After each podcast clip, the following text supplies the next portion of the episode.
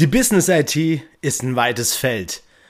Und demzufolge sind viele Rollen in diesen Prozessen involviert. Und welche das sind und warum du die unbedingt wissen solltest, darum geht es in dieser Episode. Herzlich willkommen zu IT Mitarbeiter finden und mein Name ist Tobi Mehre. Ich freue mich, dass du wieder dabei bist, jetzt im neuen Jahr. Und wir steigen gleich mal mit fachlichem Input ein.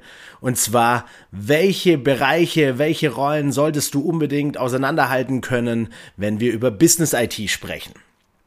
So. Grundsätzlich lässt sich die Business IT unterteilen in den Betrieb, den Aufbau, die Planung und so weiter von komplexen IT-Systemen, also das Zusammenspiel verschiedenster Komponenten wie Anwendungen, Telefone, Drucker, ähm, Serverlandschaften, Cloud-Systeme und so weiter. Das Ganze muss ja im Zusammenspiel funktionieren, um im Endeffekt die Prozesse eines Unternehmens zu unterstützen. Das ist das Ziel. Demzufolge gibt es unterschiedliche Rollen, die dafür eine Relevanz besitzen. Die erste Rolle, die einem da sicherlich einfällt, ist zum Beispiel die Rolle des Systemintegrators. Was machen Systemintegratoren? Systemintegratoren planen, installieren, konfigurieren und pflegen komplexe IT-Systeme. Das heißt, sie brauchen einen breiten Überblick über verschiedenste Systeme, über die Art und Weise, wie sich diese integrieren lassen. Das heißt, das Thema Schnittstellen spielt hier eine große Rolle. Denn es gilt am Ende des Tages sowohl Softwarekomponenten einzubinden in die Prozesse als auch Hardwarekomponenten. Ich möchte dir ein Beispiel machen.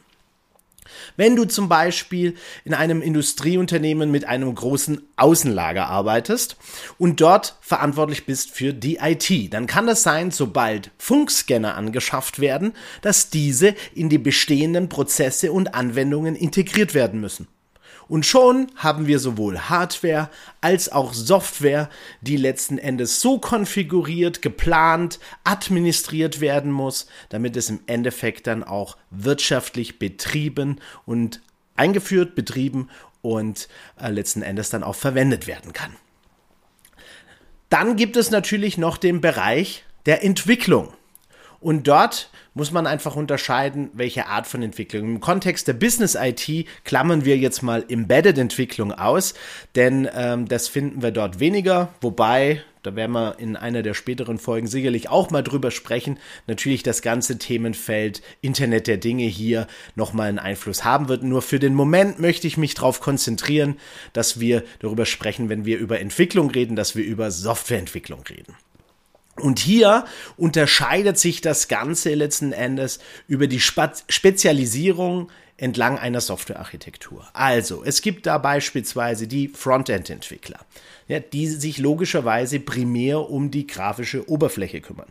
Oder eben auch Backend-Entwickler, die sich mehr um die Business-Logik, die dahinterliegende Logik, die Entscheidungslogik, die Datenzugriffe und die Zusammenarbeit mit der Datenbank letztendlich kümmern und von daher ähm, da sich spezieller aufstellen. Und je nachdem, wie breit oder wie spezialisiert Softwareentwickler dort äh, sich aufstellen, spricht man dann entweder von einem reinen Frontend-Entwickler, von einem Backend-Entwickler oder sogar heutzutage häufig auch von einem Full-Stack-Entwickler. An dieser Stelle kleiner Hinweis von mir.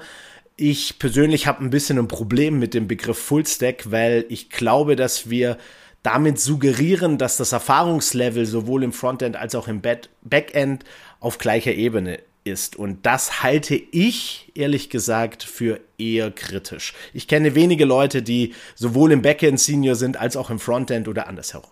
Also von daher achte darauf, spreche dann vielleicht auch nochmal expliziter darüber, wie tief denn die Erfahrung wirklich ist.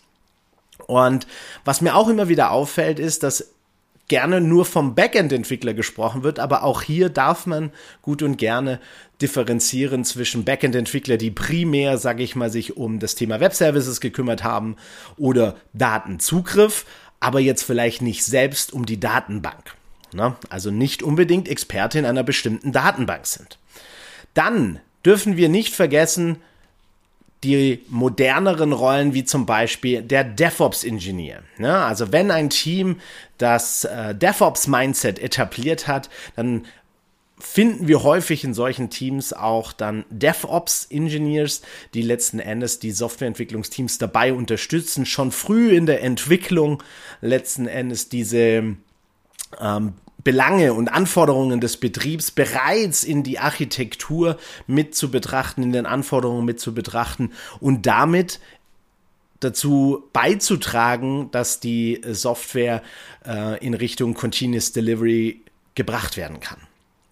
Dann haben wir noch Rollen je nach Bedarf, wie zum Beispiel der UX-Experte, also User Experience-Experte oder der Test-Engineer oder oft auch als Vorstufe von DevOps zum Beispiel der Bildmanager, also derjenige oder diejenige, wo sich darum kümmert, dass automatische Software-Builds entstehen können. Man redet dann gerne auch von Build-Pipelines, die dann mit Continuous Integration Systeme aufgesetzt werden können in diesem Gesamt-Business-IT-Umfeld gibt es dann natürlich auch noch die IT-Consultants oder Berater oder Anwendungsberater. Da gibt es verschiedene Begriffe dafür, aber die haben vor allem den Zweck, aus Business-Sicht die Prozesse zu analysieren und dann eben Anforderungen in die Anwendungen letztendlich zu überführen. Also sprich, wenn sich Prozesse optimiert, äh, optimieren lassen und diese dann optimiert werden, dann hat das meist auch Auswirkungen auf die Systeme. Und das muss natürlich dann auch dementsprechend formuliert werden als Anforderung. Das muss dann im Rahmen eines Projektmanagements dann auch umgesetzt werden, damit das Ganze auch unter wirtschaftlichen Gesichtspunkten erfolgreich erledigt werden kann. Ja, das war ein kleiner Überblick über die Business IT, welche Rollen aus meiner Sicht jetzt fürs Erste relevant sind. Wenn du Fragen hast, dann lass es mich gerne wissen. Und ähm, ja, ich freue mich drauf, wenn du vielleicht den Podcast abonnierst oder äh, ein, den Videokanal auf YouTube äh, abonnierst. Lass mir auch gerne eine Bewertung da. Natürlich gerne eine positive, weil das steigert meine Reichweite, das hilft, den Podcast noch mehr Drive zu verleihen. Und ja, ich freue mich drauf und wünsche dir noch einen wundervollen Tag. Ciao.